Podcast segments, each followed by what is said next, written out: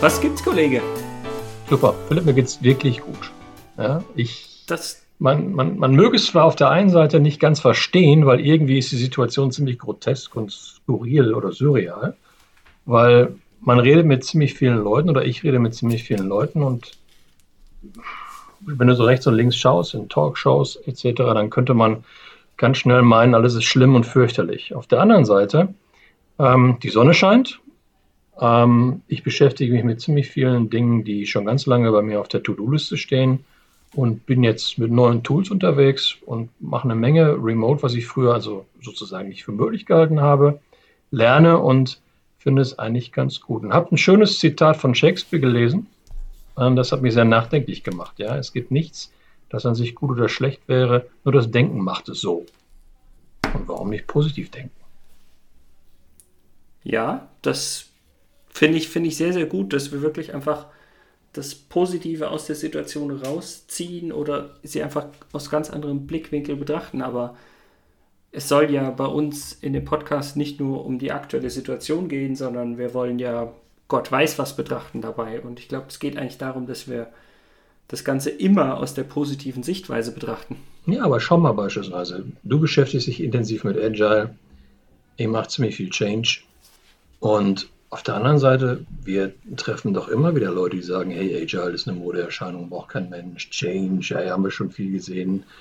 Wird alles wieder im Grunde zurückschwappen, wird alles so bleiben, wie es ist. Ähm, und diese, diese Aussage von dem Shakespeare, ja, also das eigene Denken steuern, das können wir auf alles übertragen. Auf alle die Dinge, die wir, die wir machen. Übrigens, was machen wir eigentlich? Du, Philipp, erzähl ja. mal ein bisschen was über dich.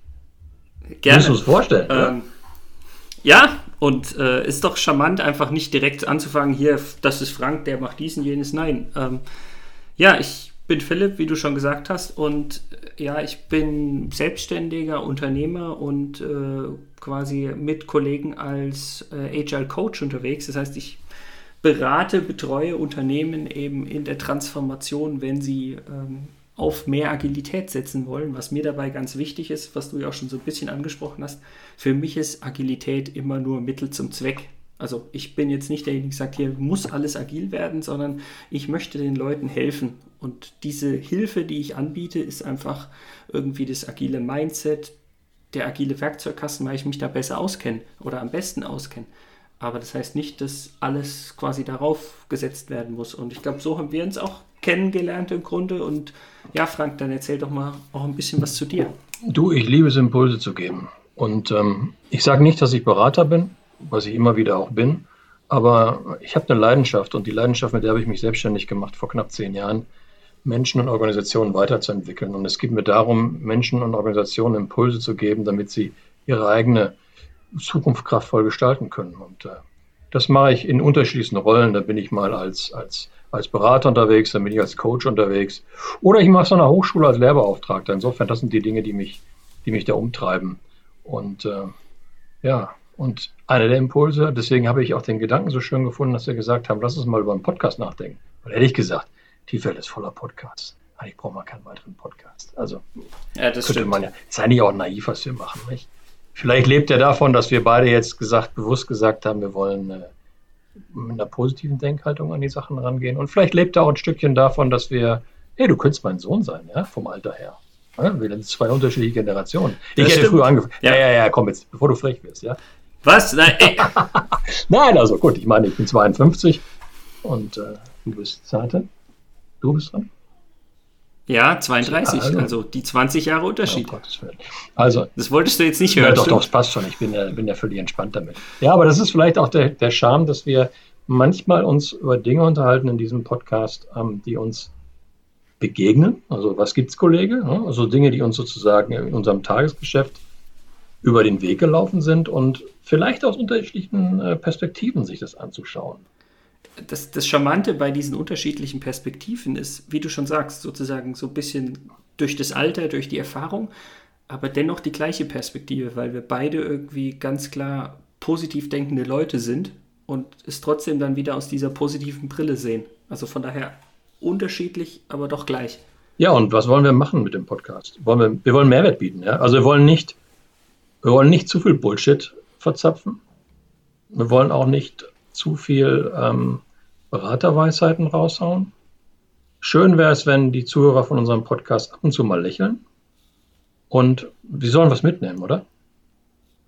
Ja, also Humor ist ganz, ganz wichtig. Da bin ich bei dir und ich glaube, den, den haben wir beide äh, gut genug. Und ähm, die andere Sache ist natürlich, wie du sagst, diesen Mehrwert, also irgendwie eine gewisse Takeaway, sei es nur Erfahrungen, die wir auch teilen, von denen die Leute auch noch was mitnehmen können.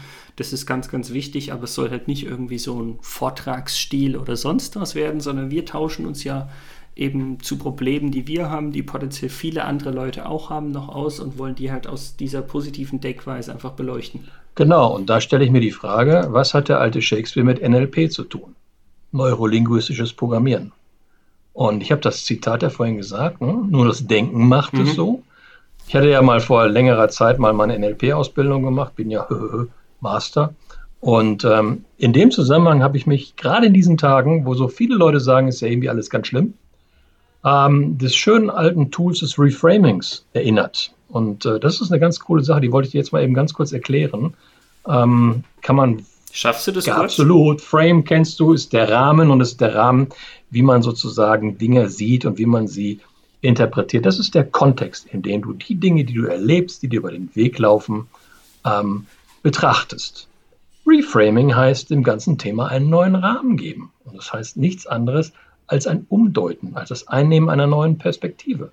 Bewusst mal zu sagen, wenn die Dinge, die dir passieren, sagen, oh, das ist aber ganz schlimm, was jetzt hier passiert, oder ganz fürchterlich, oder ganz teuer, oder ganz sinnlos, oder sonst irgendwas, aber zu sagen, hey, ich nehme eine ganz einfache Perspektive an und erlaube mir bewusst die Frage, was ist gut an dem, was mir gerade widerfahren ist. Ich weiß, dass der eine oder andere sagt, das ist eine völlig absurde Frage. Warum soll das jetzt nicht gut sein, wenn alle sagen, das ist schlecht? Aber die Oma hat doch schon gesagt, wer weiß, wofür es gut ist. Ja. Und um dann noch die Oma mit Shakespeare und noch Marc Aurel dazu zu nehmen, nein, es sind nicht die Dinge, die schlecht sind, sondern nur die Interpretationen, die wir den Dingen geben. Und das liegt an uns.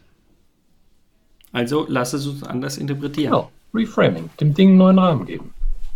Und da könnte man dann ja aus dem ganzen Thema auch mal ein paar positive Dinge ableiten. Ich bin jetzt schon wieder bei Corona, ne? Ja. Weil ich habe gerade vorhin. Bleibt nicht ja, aus. Ja, du, ich habe vorhin mit einem Kunden gesprochen und habe gesagt, hier, lass uns doch mal darüber nachdenken. Ähm, ihr macht so viel in diesen Tagen und ihr, ihr, ihr, bewältigt so viel in diesen Tagen. Lass uns doch mal darüber nachdenken, was, was lernt ihr eigentlich gerade? Was habt ihr aus Covid gelernt? Was, was, was ist gut? Was läuft gerade gut? Und was, was solltet ihr von den Dingen, die ihr jetzt macht, beibehalten?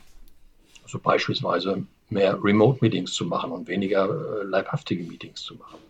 Ja. Welche Dinge solltet ihr intensivieren? Welche Dinge möglicherweise zurückfahren? Also einfach mal am Ende eines solchen doch turbulenten Covid-19-Tages so ein paar Minuten sich hinsetzen, so eine Covid-19 oder Corona-Kladde führen, einfach mal ein paar Gedanken reinschreiben.